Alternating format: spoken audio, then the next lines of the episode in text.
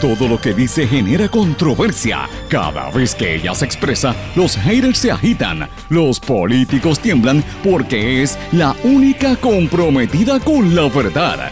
Periodista, bloguera, relacionista licenciada, analista de la noticia, escritora y le dicen la provocadora en las redes sociales. Y ahora comienza en blanco y negro con Sandra Rodríguez Coto.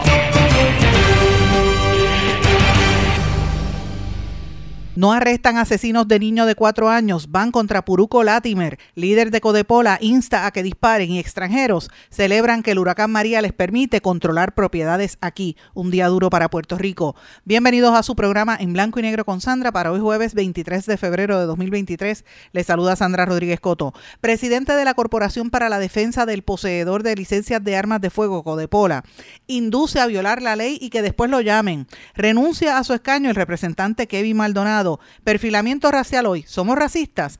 Airbnb favorece con reparos que la legislatura regule los alquileres a corto plazo. En una vista pública, portavoz de la empresa no quiere que se limiten a solo 30% en zonas residenciales y surgen discrepancias por el total real de este tipo de alquileres en Puerto Rico. Red Nacional de Albergues contra la Violencia anuncia nuevo liderato. A ritmo vertiginoso la entrega del país a manos privadas, aunque crece la oposición pública. Partido Independentista Puertorriqueño se moviliza contra la Ley 22 en Río Piedras. Se declara culpable el influencer Batista Agront. Operación Frontera, miembros de la red que cobraban a los haitianos entre 4.500 y 8.000 pesos dominicanos para introducirlos en el país vecino, la República Dominicana. La UNESCO pide mayor regulación para las redes sociales. Cinco formas en que la guerra de Ucrania cambió para siempre el mundo y celebran el Día del Reportero Positivo aquí en Puerto Rico, en el área de Juncos, como parte de una iniciativa de la Alianza para un Puerto Rico sin Drogas y la Fundación Angen. Vamos a hablar de estas y otras noticias en la edición de hoy de En Blanco y Negro con Sandra. Esto es un programa independiente sindicalizado que se transmite a través de todo Puerto Rico en una serie de emisoras que son las más fuertes en sus respectivas regiones por sus plataformas digitales, aplicaciones para dispositivos móviles y sus redes sociales, especialmente Facebook. ¿Y cuáles son estas emisoras? La cadena WIAC compuesta por WYAC 930 AM Cabo Rojo Mayagüez, WISA WISA 1390 AM desde Isabela, WIAC 740 desde la zona metropolitana. Nos sintonizan también por WLRP 1460 AM Radio Raíces, La Voz del Pepino en San Sebastián, por X61, que es el 610 AM, 94.3 FM, Patillas, Guayama y toda la zona del sureste este del país. También por WPAB 550 AM Ponce y ECO 93.1 FM. Vamos de lleno con los temas para el día de hoy. En blanco y negro con Sandra Rodríguez Coto. Muy buenas tardes y bienvenidos a esta edición de En Blanco y Negro con Sandra. Espero que estén todos muy bien. Gracias por su sintonía y más que nada gracias por la cantidad de mensajes que he estado recibiendo en las últimas horas. Eh, sé que está fuerte las noticias y que lo que estamos discutiendo no son cosas positivas en su inmensa mayoría, pero hay que hacerlo, señores, porque hay que decir la verdad, la gente tiene que entender lo que está sucediendo. Y de verdad que a veces es un poquito fuerte porque, como dije los titulares, ha sido un día duro, las esta semana ha sido bien dura para Puerto Rico y en las últimas 24 horas uno se siente como que esta situación no arranca, el país está como en negativa, como en neutro, con tanta información dura que ha estado ocurriendo. Asesinaron una maestra en el día de ayer eh, y el, el, hermano dijo que ella era víctima de violencia de género. Todavía es la hora que no se sabe del arresto y quiénes son los que dispararon en ese letal evento donde le cegaron la vida a un niño de tan solo cuatro años en un cumpleaños allí en Cataño y que hirieron a otros, o sea, rompiendo y matando la inocencia de nuestro país y que hay un, ahora mismo está prófugo un reggaetonero que es parte de eso, ¿verdad? Y algunos reggaetoneros como que están diciendo que él no es famoso nada, pero bueno, como quiera que sea otra vez el vínculo entre, entre los sectores de esta música y, y el, y, ¿verdad? La, la, criminalidad. Recuerden que todavía está vivo el caso de Kevin Fred y eh, obviamente otra de las noticias que llama la atención es el caso del arresto de Puruco Latimer. Para él hay, hay eh, arresto y esto es difícil porque eh, Puruco Latimer lleva años ayudando a jóvenes en los caseríos y, y dándole clínicas de baloncesto y sacándolos de la droga, sin embargo la agarran consumiendo cannabis. Entonces uno tiene que preguntarse, eh, él tendría la licencia o no la tendría, evidentemente, o sea, es un, problema fuerte porque él este, ha estado, como le digo, ayudando a través de la, de la vida a distintas personalidades y sobre todo a niños en caseríos y en residenciales públicos en áreas pobres, como muchos atletas que van y dan su, su tiempo y lo donan por, por tratar de rescatar, pero lo agarran consumiendo cannabis.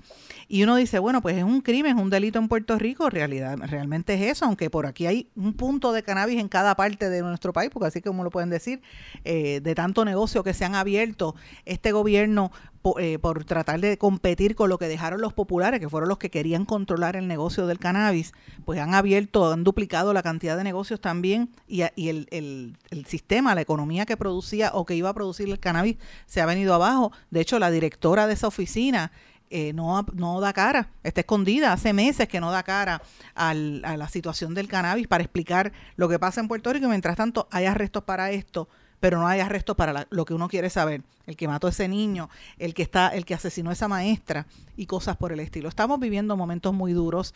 Sin embargo, hay una actitud de que, mira, vamos a, siga para adelante y, y si hay que tumbar cabeza, la tumbamos porque esa es la actitud que tiene mucha gente en Puerto Rico y que la vivimos desde hace más de un mes con los tiroteos que hubo en Aguadilla que hirieron a un manifestante y el otro día que un guardia de seguridad mató a una persona en un negocio. O sea, aquí estamos viviendo en el, en el viejo oeste, todo el mundo que tiene arma la saca y la, le dispara al que le dé la gana sin medir consecuencias. Y esto es súper serio.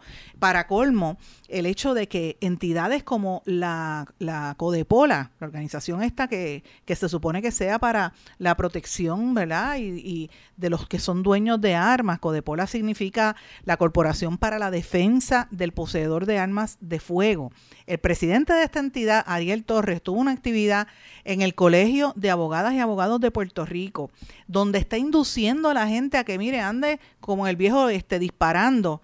Entonces, uno tiene que preguntarse, uno, pero ven acá, aquí se legisló para que se vendieran armas de fuego en las escuelas y, y, usted sabe, cerca de las escuelas, ¿verdad? Y había oposición al respecto, pero aquí entidades como la misma Codepola querían hacerlo. Y me refiero a Codepola, la gente que han cometido una serie de irregularidades grandes y fomenta este clima de que, mire, vamos a tumbarle la cabeza al que sea. Yo quiero que ustedes escuchen parte de lo que dijo este señor en el Colegio de Abogados y Abogadas de Puerto Rico en una actividad que hubo en estos días.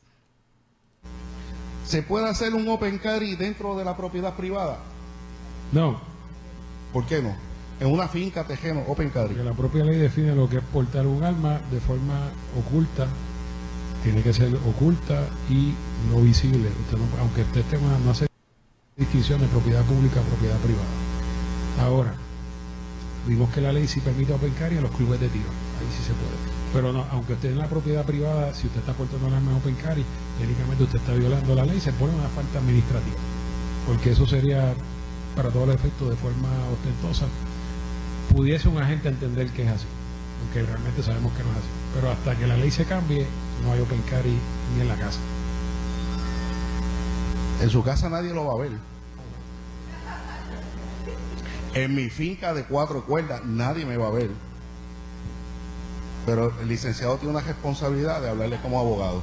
Yo como no soy abogado, usted porte en la casa, en la finca, en la propiedad suya, como le dé la gana. Y si cuando usted está caminando por la verja, ve que brincó un payaso con un machete, con un palo, con todo lo que usted entienda que le puede causar grave daño corporal o la muerte, saque su arma de fuego y después me llama.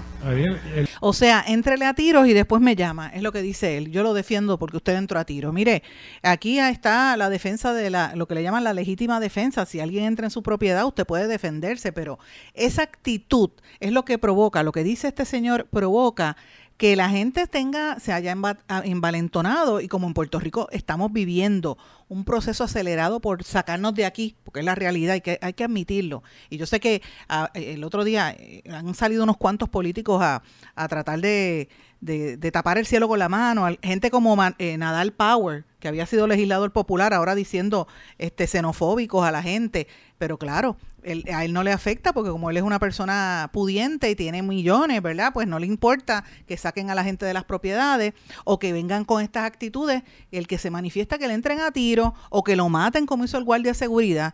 Esa es la actitud que hay. Hay un sector que dice, mira, que se fastidien, vamos a seguir haciéndolo. Entonces yo me pregunto si este es el mensaje que Puerto Rico debe recibir. Este señor que hizo estas expresiones en esa actividad, eh, ahí en el mismo colegio de abogados, debemos recordar que este fue el mismo que había puesto y habían enterrado gomas eh, y desechos en, en Salinas, que era cuando estaba el, ¿verdad? El, de la Guardia Nacional, el anterior que acaba de renunciar de la Guardia Nacional, el ayudante general, ustedes recuerdan que iban, querían hacer un vertedero en Salinas. ¿Sabe? Es una persona que tiene una arrogancia que continúa y que sigue haciendo cosas que no son correctas. Entonces uno tiene que plantearse, bueno, pero eso es lo que nosotros queremos en Puerto Rico, pues francamente esto es un asunto que no, no, esto se cae de la mata, no se puede trabajar, no se puede permitir.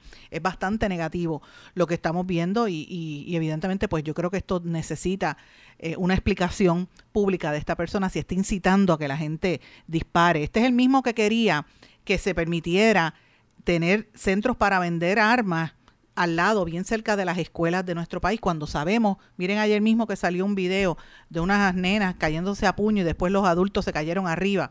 Si tienen armas, se entran a tiro, porque ¿qué, es lo próximo? Eso es lo que se quiere fomentar. Y yo no estoy en contra de que usted tenga derecho a portar armas, eso es un derecho constitucional, pero eso es lo que eh, lo que quiero eh, decir es el, la forma en que esto se promueve, la forma en que se habla. Es como una ley de, mira, estamos viviendo en el viejo oeste, ¿qué es eso? Estamos muy mal. Y hay muchos temas que quiero mencionar. Les he dicho en varios días, en los últimos días y la última semana, que me he tomado un receso un poco de cubrir los temas de salud porque este, están pasando demasiadas otras cosas, pero eso no significa que yo no sepa lo que está pasando en salud y que no estén ocurriendo situaciones importantes. Quiero mencionar algo breve hoy porque le voy a dar eh, con lujo de detalles en los próximos días. Estoy trabajando una investigación y lo digo desde ahora de lo que está sucediendo con los estudiantes de medicina de nuestro país. Y es serio y es bien otro, otro, otra situación que también tenemos que, que destacar. El recinto de ciencias médicas están tratando de que baje los criterios de admisión a la medicina y hay una oposición férrea porque hay unos estudiantes de, que han tomado los exámenes, no los han pasado y alegan que quienes están dando estos exámenes y quienes hacen las pruebas, ¿verdad? Quienes hacen el, la muestra para las pruebas, la, eh, son médicos que ni siquiera pueden ejercer en Puerto Rico, son extranjeros, me refiero gente de Centro y Suramérica, sin el permiso para ejercer en nuestro país, con otras prácticas aprendidas fuera de Puerto Rico y Estados Unidos. Así que eh, entienden los estudiantes que ha habido una, un discrimen hacia los estudiantes eh, que se gradúan en el extranjero. Así que hay un problema con este criterio de la admisión a la medicina y pues obviamente hay un aspecto político detrás de todo esto. Desde hace 38 años hay un movimiento de médicos graduados en el extranjero que, que sufrieron en el pasado el carpeteo, discrimen, engaño. Mucha gente no podían entrar a la escuela de medicina en Puerto Rico porque pues no tenían las palas. Reconoce conocemos algunos políticos conocidos en este país que de momento aparecen y con un título de medicina y en la lista espera un montón de estudiantes que quizás tenían los recursos y la inteligencia para estudiar, no le daban la oportunidad y tenían que irse a estudiar fuera de aquí. Así que ha habido problema con eso, pero ahora bajar la nota de pase ha sido un engaño por décadas. Y los médicos que se entrenan en escuelas acreditadas que tienen pacientes reales eh, están bien molestos con esta situación. Eh, estaban exigiéndole al Colegio de Médicos Cirujanos que se manifieste porque la institución que los acoge debería tener una participación, sobre todo los médicos que necesitan revalidar, eso es parte de lo que se está planteando. Eh, y hay un proyecto de ley que mencionan el desfalco de salud por las aseguradoras, eso no lo tocan, ¿verdad? El, aspecto que hay con los médicos, el problema que hay. El proyecto del Senado 1134, que lo que está buscando es bajar estas estadísticas, tiene muchos intereses, algunos chocan con otros, médicos dicen que hay la confrontación principal es entre las necesidades que tiene el pueblo de recibir un servicio salubrista de calidad y los intereses comerciales de los planes médicos y del negocio que hay en el mundo académico, porque también hay un negocio ahí con quienes entran y quienes no a estudiar medicina, ¿verdad? El mercado de los servicios médicos en Estados Unidos está en crisis por la falta de recursos humanos y, están, eh, ¿verdad? Pensando, planteando hacer unos cambios radicales en la nación americana. Y aquí en Puerto Rico hay que hacer algo para que se sigan eh, para que se evite este robo de cerebros, por decirlo así, con la cantidad masiva de profesionales de la salud que se está yendo.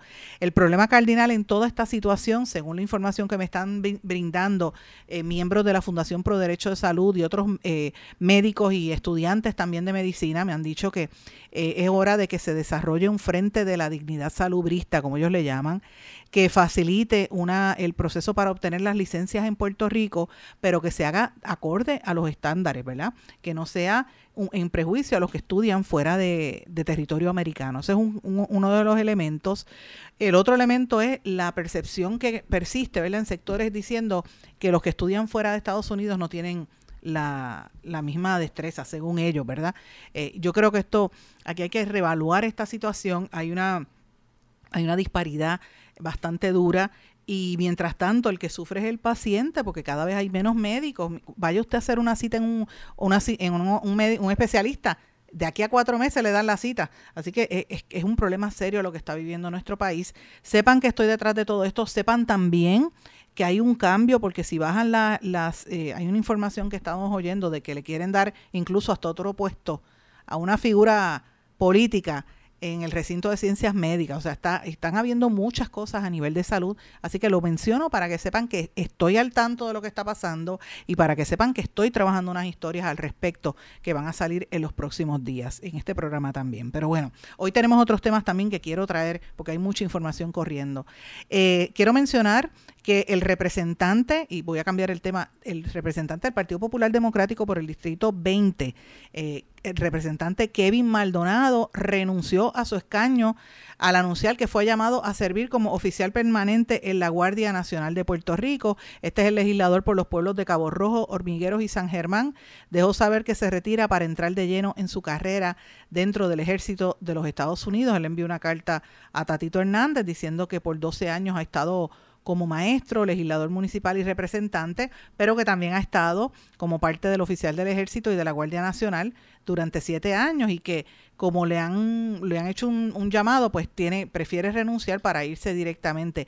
Él, para que sepan, presidió la Comisión de Asuntos Federales y de Estatus del Veterano eh, y ha tenido una, un historial relativamente bueno en, a nivel político, pero se va, así que usted sabe que esto es otro escaño que se abre para el Partido Popular, vamos a ver bastante controversia en cuanto a esto. Entonces, aquí en otro tema, aquí en Puerto Rico se encuentra Pastor Elías Murillo Martínez, que es un, eh, ¿verdad? Una persona bien reconocida de, él es un colombiano que es un, fue relator incluso ante las Naciones Unidas y ha estado ofreciendo una serie de, talleres y va a estar dando una charla sobre el proceso de la, del discrimen, ¿verdad? Y cómo el régimen esclavista, la esclavitud, después de tantos siglos, todavía al día de hoy, tiene eh, ¿verdad? Unas influencias en cómo se manejan los países, sobre todo en América Latina.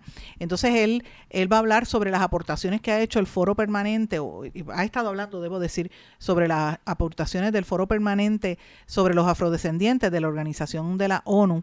Eh, y obviamente él eh, ofreció una charla a, la, gente que estuvo en la, Universidad Interamericana, pero en estos días él ha estado días antes y va a estar unos días después también conversando sobre esto, sobre lo que es el prejuicio personal de, de los que operan el sistema de justicia criminal en este hemisferio, las prácticas digitales que se sistematizan con programas de computadoras para perpetuar el discrimen a los afrodescendientes y otra serie de, temas importantes. Así que lo planteo porque es una de las discusiones que se ha estado dando en las últimas horas eh, sobre el racismo que se ha, se ha profundizado a raíz de toda esta tecnología y de la digitalización. Hay más racismo ahora que antes, a juicio de este señor eh, Pastor Elías Murillo Martínez. Quiero mencionar también que publicamos en las notas eh, temprano, está en, varios medios y lo hemos publicado también en nuestras plataformas.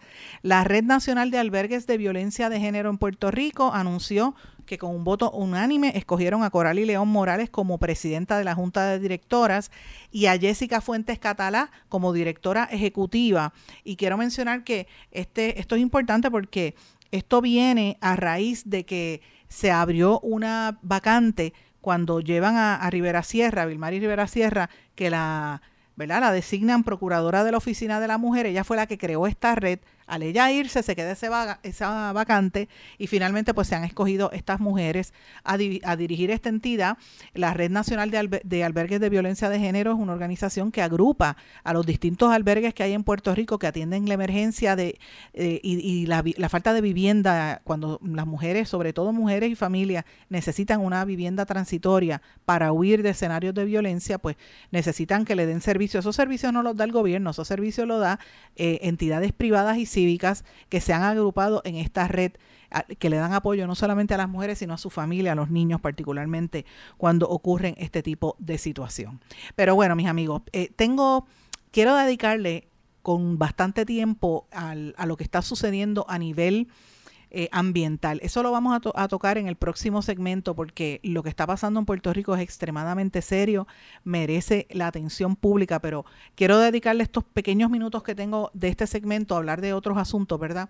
Uno de los temas que quiero destacar es cómo las figuras, cómo aquí se fabrican figuras, ¿verdad? Cómo aquí le dan espacio a gente que son eh, bueno, un Jorge de Castrofont que fue convicto por corrupción, le dan espacio en los medios para utilizar su experiencia, ¿verdad? Como, como analista. Y yo no tengo nada a nivel personal contra él, es, el ejemplo a lo que me refiero, ¿verdad? Como se da aquí, se le da prioridad a gente que no tiene. Una de esas eh, formas en que se destaca lo que no vale en nuestro país, a mi juicio, es como aquí crean unas figuras de supuestos influyentes, los influencers, que porque ven que los están en las redes sociales y dicen que tienen chavos y, y, se pasan ostentando, pues mira, ya son figuras importantes. Pues mira, resulta ser, este, ¿verdad? Criminales. Eso fue lo que pasó con este influencer Chris Agront, Chris Agront Batista, que decía que era un, educador financiero y un experto en el mercado de las criptomonedas y hacía todos estos videos y resultó ser un deudor de casi, tuvo que pagarle 8.3 millones de dólares al Departamento de Hacienda, además de ofrecer servicio comunitario y hacer orientaciones sobre aspectos contributivos como parte del acuerdo al que llegó. Eh, él le adeuda específicamente al fisco 7.6 millones de dólares, incluye además multas y penalidades por incumplir su deber al reportar más de 11 millones de dólares en sus planillas de contribución sobre ingresos a nivel individual y a nivel de la corporación Jet Rates LLC. secretario de Justicia explicó que Batista se comprometió a pagar la totalidad de las contribuciones y los intereses acumulados. O sea, además va a tener una multa de 5 mil por cada cargo, que para un total de 20 mil. Esa fue la, lo que se le impuso, ¿verdad? En el acuerdo que llegaron con el, en el Tribunal de Primera Instancia, que empiezan el próximo 15 de marzo. Y uno lo que se tiene que plantear, ¿verdad? Es que eh, pues pagó la, la, multa y ahí borrón y cuenta nueva y va a seguir siendo un influyente y como está ahora saliendo con un artista, una supuesta artista que es eh, presentadora, pues mira, todo se resume a un chisme, a una algo que sea bastante superficial, pero la realidad es que mire, este uno tiene que ver y pensar es eso, es eso es la el, el ejemplo que la juventud debe seguir. Mire, no, por ver estos ejemplos es que es que la gente pasan tantas cosas malas en Puerto Rico. Un ejemplo como lo que fue el alcalde de Cataño, Cano, quien llegó al poder diciendo que bien humilde, que iba a ser humilde, y mira, en menos de un mes ya estaba este, traqueteando. Y ahora trasciende que él había cuadrado su esquema de soborno desde antes de juramentar en el 2017. Entonces, ayer metieron a la cárcel por 46 meses al contratista de JR Asphalt, a Mario Villegas. Todos han estado presos, pero Cano que se pasa, se pasa alardeando de su Bentley y de su, y de su reloj Rolex. Este, ahora supuestamente está trabajando en un, en un, en un negocio, pero mire, este, eh, sabrá Dios si el negocio es de él, porque es la realidad. Yo me pregunto dónde esta gente saca tanto dinero de un día para otro, o es que lo, o es que de momento se pegaron en, en el Super Bowl y no lo dicen, o es que tienen un, traqueteo con el bajo mundo, porque es que cómo tú vas a tener tanto dinero por convertirte en alcalde. Por eso es que usted ve que tanta gente anda con esta desesperación de meterse a puestos políticos. Uno tendría que concluir, ¿verdad? Porque ¿de, de dónde sale tanto dinero para hacer estas cosas? Y este señor está de chota, está colaborando con las autoridades federales por eso pero mientras tanto se pasa posando y, alardeando del dinero que tiene. Yo me pregunto si esos son los ejemplos que nosotros debemos seguir en este país. Muy triste por demás lo que vive Puerto Rico y lo traigo en perspectiva para que eh, los que me estén escuchando, que tengan hijos o que tengan nietos, mire, ponga eso de perspectiva, dígale a la juventud que esos no son los ejemplos a seguir. Esos no, los, esos no son, es la realidad. Voy a una pausa. Regresamos enseguida. No se retiren, el análisis y la controversia continúa en breve, en blanco y negro, con Sandra Rodríguez Coto.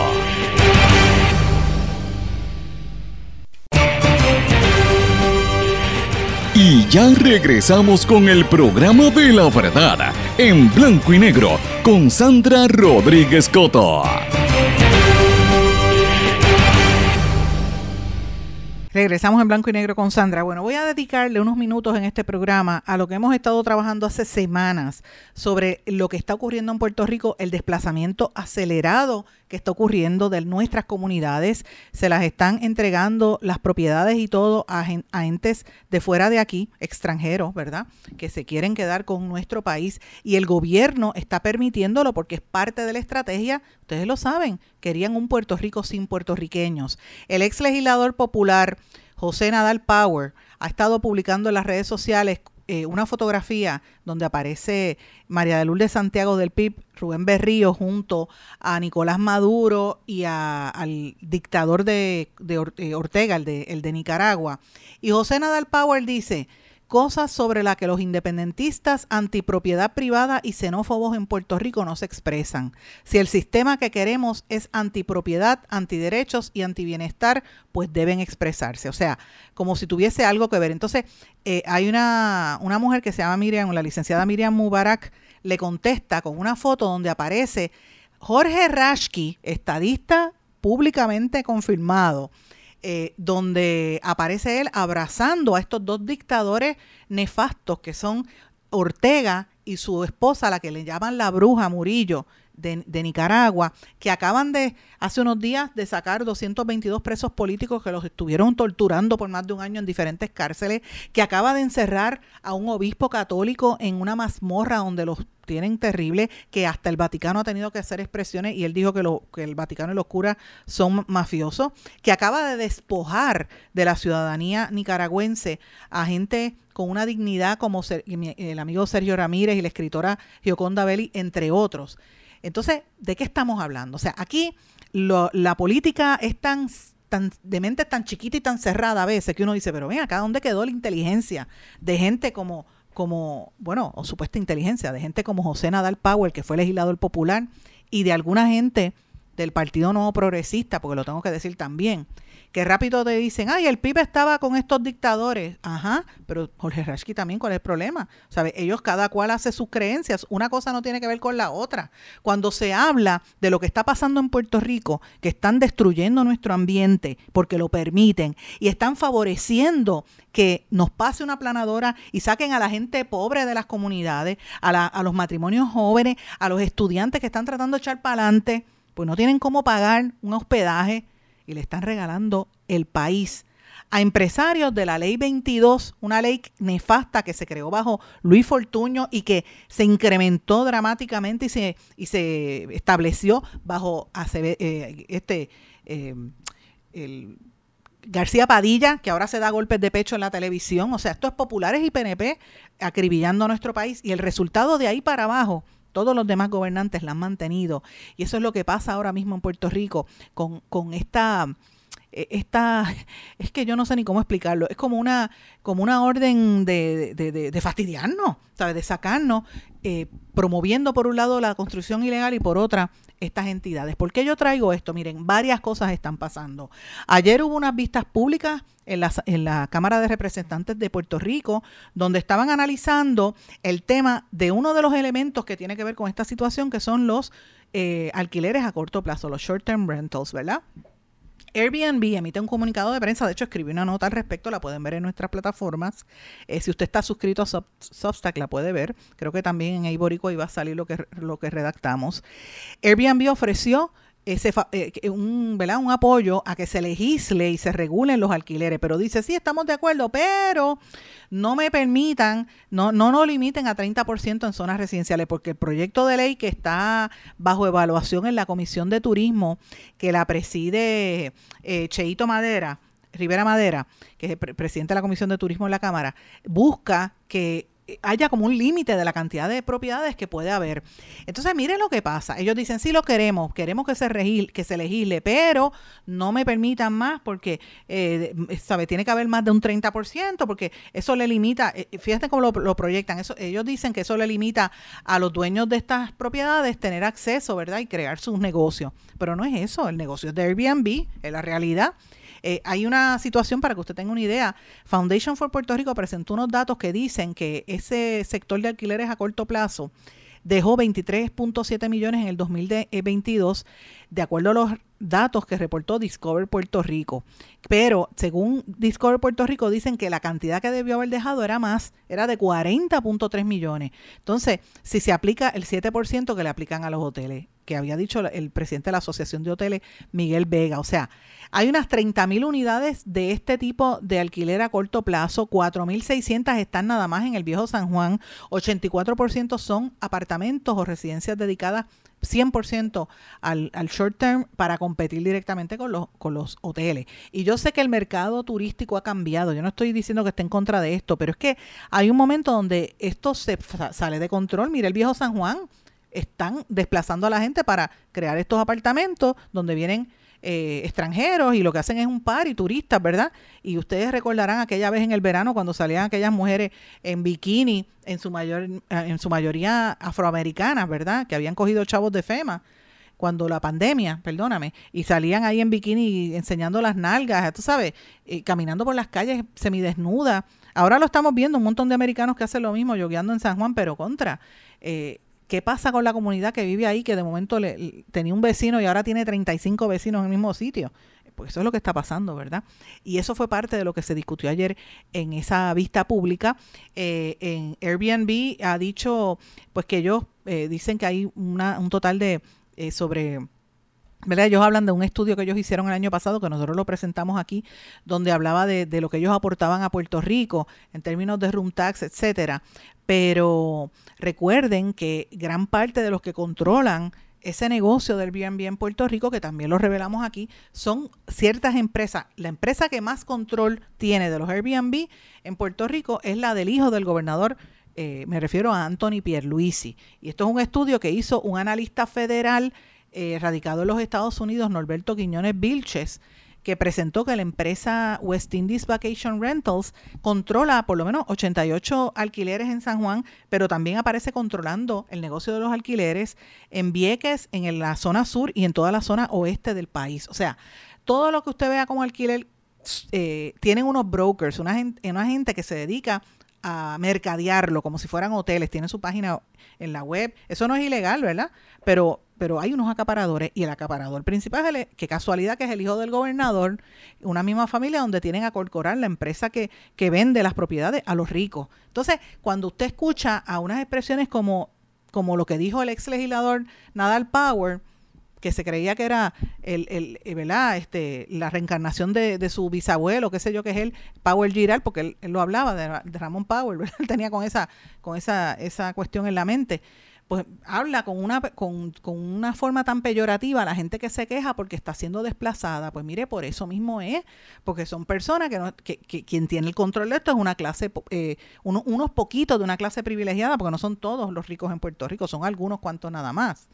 Eh, y entonces están destruyendo el ambiente, eh, cambiando la, la, zonificación. Y yo quiero compartir con ustedes unos vídeos que han estado circulando con unas declaraciones bastante cortas en reacción a cómo los americanos ven a los puertorriqueños. Algunos de esta gente que viene aquí atraídos por la ley 22 para montar negocios de Airbnb son extranjeros que que viven en su propia comunidad, viven aislados, que quieren que los puertorriqueños seamos los que limpiemos sus casas, que no hay nada malo con ser trabajador en un hogar, pero, pero eso es lo que ellos quieren, ¿verdad? Ellos quieren quedarse con, con el control. Y fíjense cómo esta persona se expresa, y yo quiero, ¿verdad?, compartir con ustedes este, este vídeo que lo da a conocer Adrián González del Partido Independentista. But, uh, you know, quite frankly, so we had a big hurricane in 2017, and that was amazing for the island. Oh. Like, so much opportunity, so much funding coming down. Contractors are coming down. Uh, more tourism than we've seen in a long time. Um, and so our vacation rental properties are getting more demand on the island than they have before. Um, La persona que acaban de escuchar se llama Kira Golden y es una beneficiaria de la Ley 22 que vive en Puerto Rico desde el 2014.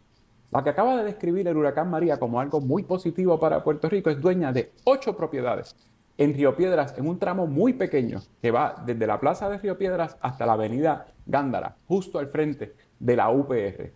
Un área donde poblan mayormente estudiantes, inmigrantes, trabajadoras, pequeños comerciantes, está ahora a la merced del plan económico que pueda establecer esta inversionista y los otros que lleguen, que llegan a invertir en su propia riqueza, que al final es la invitación que les hace el gobierno de Puerto Rico al haber aprobado esa ley 22 que se llama Ley para el Traslado de Individuos Inversionistas a Puerto Rico y que como se ha demostrado en otras áreas como Puerta de Tierra, les preocupa muy poco la identidad de la comunidad donde se localizan o se asientan, desplazando y llevándose por el medio todo a su paso.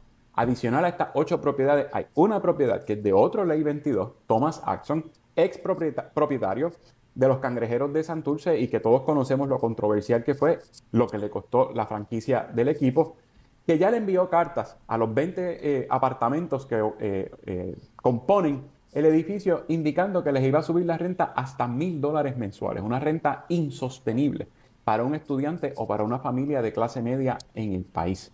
Pero al final, la insensibilidad con la que vimos al señor Axon tratando el asunto de los cangrejeros y la de esta señora diciendo que el huracán María fue algo positivo para Puerto Rico, un huracán que nos costó más de mil vidas, denota la intención con la que se mudan a Puerto Rico y el peligro en el que están dichas comunidades siendo ocupadas por estas personas. Por eso es que hay que derogar la ley 22, por eso es que seguimos haciendo la denuncia y para que se unan cada vez más comunidades que estén en el mismo peligro. No podemos permitir que nos desplacen de nuestro propio país. No podemos permitir que sigan haciendo proyectos económicos para hacerse más ricos, descansando en la pobreza que el propio gobierno ha creado en Puerto Rico. No puede, no puede ser que nuestra crisis sea la bonanza de otros. Por eso hay que derogar la ley 22 ya de una vez y por todas.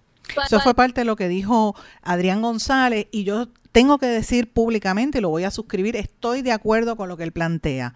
No me no estoy en contra, ¿verdad? Yo no yo favorezco la competencia, yo favorezco el, el sistema capital capitalista, ¿verdad? Yo no soy socialista, yo soy capitalista, lo digo abiertamente. Pero una cosa es que existe el capitalismo y otra cosa es que exista esta actitud financiada, promulgada, promovida por el gobierno de Puerto Rico, de número uno, fomentar este capitalismo atroz criminal que hasta ha sido denunciado por todos los organismos, hasta, hasta por el mismo Vaticano, con todas las luces y las sombras, porque este tipo de capitalismo atroz desplaza a la gente pobre, a la gente que necesita, que en Puerto Rico son muchos. ¿Y, ¿Y, para dónde van a ir esa gente? Con todo el cambio que se está haciendo en nuestro país. Y yo sé que hay gente que dice, ay, pero los edificios estaban abandonados, que por lo menos los ponen bonitos. Sí, pero entonces, ¿qué va a pasar en esa comunidad? Tiene que haber unos controles. De lo contrario, va a ser un Puerto Rico sin puertorriqueño más rápido de lo que había anticipado Edwin Miranda y, y este, el, publicista, ¿verdad? Cuando estaba en el chat con, con Ricardo Rosello. Eso es número uno. Y número dos, ¿hasta cuándo vamos a permitir que estas situaciones pasen? Esto no no se puede tolerar que por un lado ataquen a la gente pobre, los saquen de sus propiedades, de su vivienda, ¿verdad? De sus áreas, de sus comunidades, y encima de eso uno tenga que aguantar a ex políticos que el mismo pueblo rechazó como este Nadal Power, insultando la inteligencia de nuestro país, utilizando las redes sociales para insultar a la gente que ha tenido que ser desplazada. Este no es el único elemento, señores. También hay eh, otra parte de este problema. Tiene que ver con las construcciones desmedidas, con lo que sucede en Puerto Rico, lo que está pasando, por ejemplo, en Aguadilla, que acaban de tumbar eh, parte de la construcción ilegal, pero lo que se planifica, por ejemplo, en el área del Escambrón y en el área de Bahía Urbana. Cuando regrese de la pausa, voy a hablar de esto. Regresamos enseguida. No se retiren, el análisis y la controversia continúa en breve, en blanco y negro, con Sandra Rodríguez Coto. En mi pueblo se chinchorrea bien duro. Aquí me cubre mi plan médico y en tu pueblo también. En mi pueblo es donde tenemos las mejores vistas. Aquí cubre mi plan médico y en el tuyo también. En mi pueblo se goza de verdad. Aquí me cubre mi plan. Y en tu pueblo también. Plan de salud Menonita. En todo Puerto Rico. El plan médico que te cubre con una extensa red de médicos, especialistas y laboratorios. Además, te cubre en el hospital de tu preferencia en cualquier lugar de Puerto Rico. Plan de salud Menonita. Pero tú sabes cómo es esto que te da la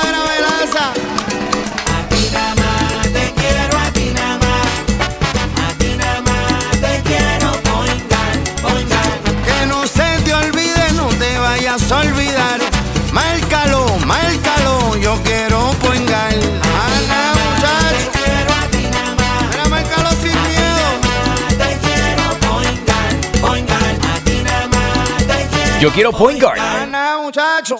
El dolor de cabeza con sus obligaciones de contabilidad con los servicios que presta Villalba y Villalba Company. Directo, personal y con sensibilidad humana. Lo que se busca en un verdadero asesor de contabilidad para todo tipo de servicio de contabilidad, pago de IBU, pago de nómina, informes trimestrales y anuales y otros. Ofrecen servicio directo personalizado. Villalba y Villalba Company. Para orientaciones, su teléfono el 939-336-5774.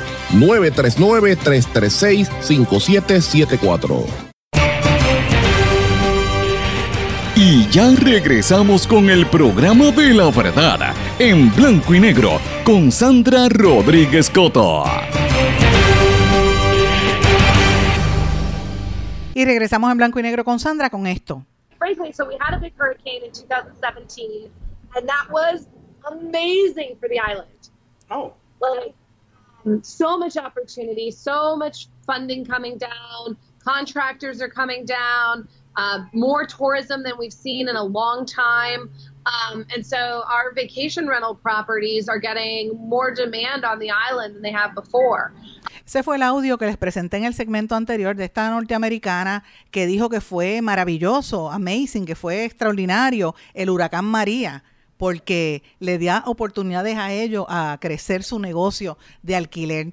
Claro, allá vuelvo y repito, es que es importante que usted recuerde eso y que escuche esas voces cuando piense si usted tuvo un familiar, un amigo, un querido o alguien que usted conoció que murió como consecuencia de la negligencia del, del gobierno eh, a la falta de servicio o por el impacto directo del huracán y usted sufrió la- la- los meses que estuvo sin electricidad y todo lo que pasó Puerto Rico después de ese paso del huracán María, primero Irma y después María, fíjense cómo esta norteamericana lo celebra. Lo, lo repetí el audio, que fue el que puse en el segmento anterior, porque es que no podemos perderle perspectiva que esto es un esto es un operativo completo, conjunto, que incluye la destrucción del ambiente, la venta y regalar prácticamente nuestros terrenos a desarrolladores para que tengan el control completo de las zonas como las playas y, y los montes, el regalar y despoblar áreas como Puerta de Tierra, ahora está pasando en Río Piedras, va a pasar, ya está pasando en el centro de la isla también, pasó en Rincón, y poco a poco ir sacando a los puertorriqueños de nuestro país. Si nosotros lo permitimos, eso va a suceder, es la realidad. Y puede coexistir una cosa con la otra, el capitalismo y el, y el sistema de democracia puede permitir que usted se mude, como hacen tantos puertorriqueños, se mudan a Estados Unidos y, y viven y trabajan por allá. Puede pasar lo mismo con norteamericanos, eso no hay problema. El problema que hay en Puerto Rico es distinto, porque esta gente viene aquí a controlarlo todo, a, a- a desplazar a propósito a la gente. Y mientras tanto vemos que no hay servicios para los de aquí. No hay igualdad de condiciones. El capital puertorriqueño se está yendo. La gente que tenía dinero se está yendo porque se les hace difícil operar aquí, mientras bajo la ley 22 todo se les facilita. Tengo que mencionarlo porque eso es parte de la realidad que estamos viviendo en nuestro país. Y un elemento que tiene mucho que ver con esto es eh, el, aspecto de los permisos que se están otorgando eh, dramáticamente, ¿verdad? Para las construcciones. Yo los quiero invitar, si no lo ha visto, a que busque, busque el periódico Metro de hoy. El periódico Metro viene con un reportaje súper interesante sobre cómo va a ser este proyecto de Bahía Urbana, esto que tiene planificado el Distrito de Convenciones, que cuando eso se hizo allí, el distrito, habían unos planes, ¿verdad?, de cómo iban a expandirse y cuáles eran las propiedades que iba a haber en toda la zona donde está el, el centro de convenciones, eso antes era la base naval, usted se acuerda, la antigua base naval de Miramar, que había hasta una piscina allí hace un montón de años, cuando yo era nena yo nadaba allí en esa piscina, imagínate, ha llovido, pero y era bien bonito, era una base militar cuando uno entraba, eh, lo que era antiguamente, y ahí habían el Departamento de Recursos de, de Recreación y Deportes estaba allí, la Federación de Esgrima, eh, y otras entidades. Yo recuerdo mi niñez pasarla allí nadando en esa piscina, bueno, pero también estaba la Federación de Tenis, si no me equivoco, pero eso después se convirtió en lo que hoy en día es el Centro de Convenciones, ahora está allí el Centro de T-Mobile, toda esa área, y eso era parte de un plan que estaba eh, ubicado, ¿verdad? Y ahora el proyecto se va a extender al área de Bahía Urbana. Ya arquitectos y otras entidades han puesto la voz de alerta porque lo que se planifica en la zona rompe con la estructura, rompe con, con la, los códigos de construcción incluso, por ejemplo, el, Hotel Hard Rock que tienen planificado para allí, eh, quizás se vería pequeño si lo compara con, con lo que hay en Las Vegas o Nueva York, pero para el área de San Juan, no solamente eh, es enorme, sino que rompe también con los códigos, ¿verdad? Va en contra del, del, modelo que hay en esa zona eh, y eso es lo que está impulsando el, de, el gobierno a través de la autoridad del Distrito de Convenciones que dirige Mariela Ballines, la misma señora que ustedes recordarán ha celebrado ya dos años corrido la despedida de año por internet y la, y la primera vez dieron un montón de millones de pesos y ni siquiera se salió el, el countdown en televisión. ¿Ustedes recuerdan? Pues ella misma. En la entrevistan en Metro, vea lo que está pasando allí. Me parece súper importante esa historia y el punto de vista de ella. Pero también los quiero invitar a que busquen la edición de esta semana del periódico Claridad. Y usted dirá, ay, esos son independentistas, la claridad. Mire, usted, si usted es una persona con dos dedos de frente, aunque usted sea el republicano más trompista que exista, usted tiene que tener diversidad. Busque para que usted llegue a su propia conclusión. Vaya desde la extrema derecha a la izquierda y ahí usted va a encontrar eh, a quién favorece y a quién se opone. Yo fomento que lea todo, léalo todo, desde la derecha hasta el, yo leo hasta los hasta los evangélicos léalo todo, porque usted tiene que enterarse de verdad lo que pasa en Puerto Rico. Pero claridad, tengo que destacarlo, ha hecho un trabajo extraordinario en esta edición de esta semana, en todo lo que está hablando precisamente sobre este proceso, eh, que ellos lo llaman en un editorial a ritmo vertiginoso la entrega del país a manos privadas. Y oigan esto, ellos dicen lo siguiente, un golpe tras otro, y es la realidad, como si quisieran mantenernos aturdidos para que casi no podamos reaccionar. Así suceden los tratos y contratos que traspasan o arriendan propiedades del pueblo puertorriqueño. ¿Se quedó con ganas de más? Busque a Sandra Rodríguez Coto en las redes sociales o acceda a en blanco y negro.blogspot.com porque a la hora de decir la verdad solo hay una persona en la cual se puede confiar. Sandra Rodríguez Coto en blanco y negro.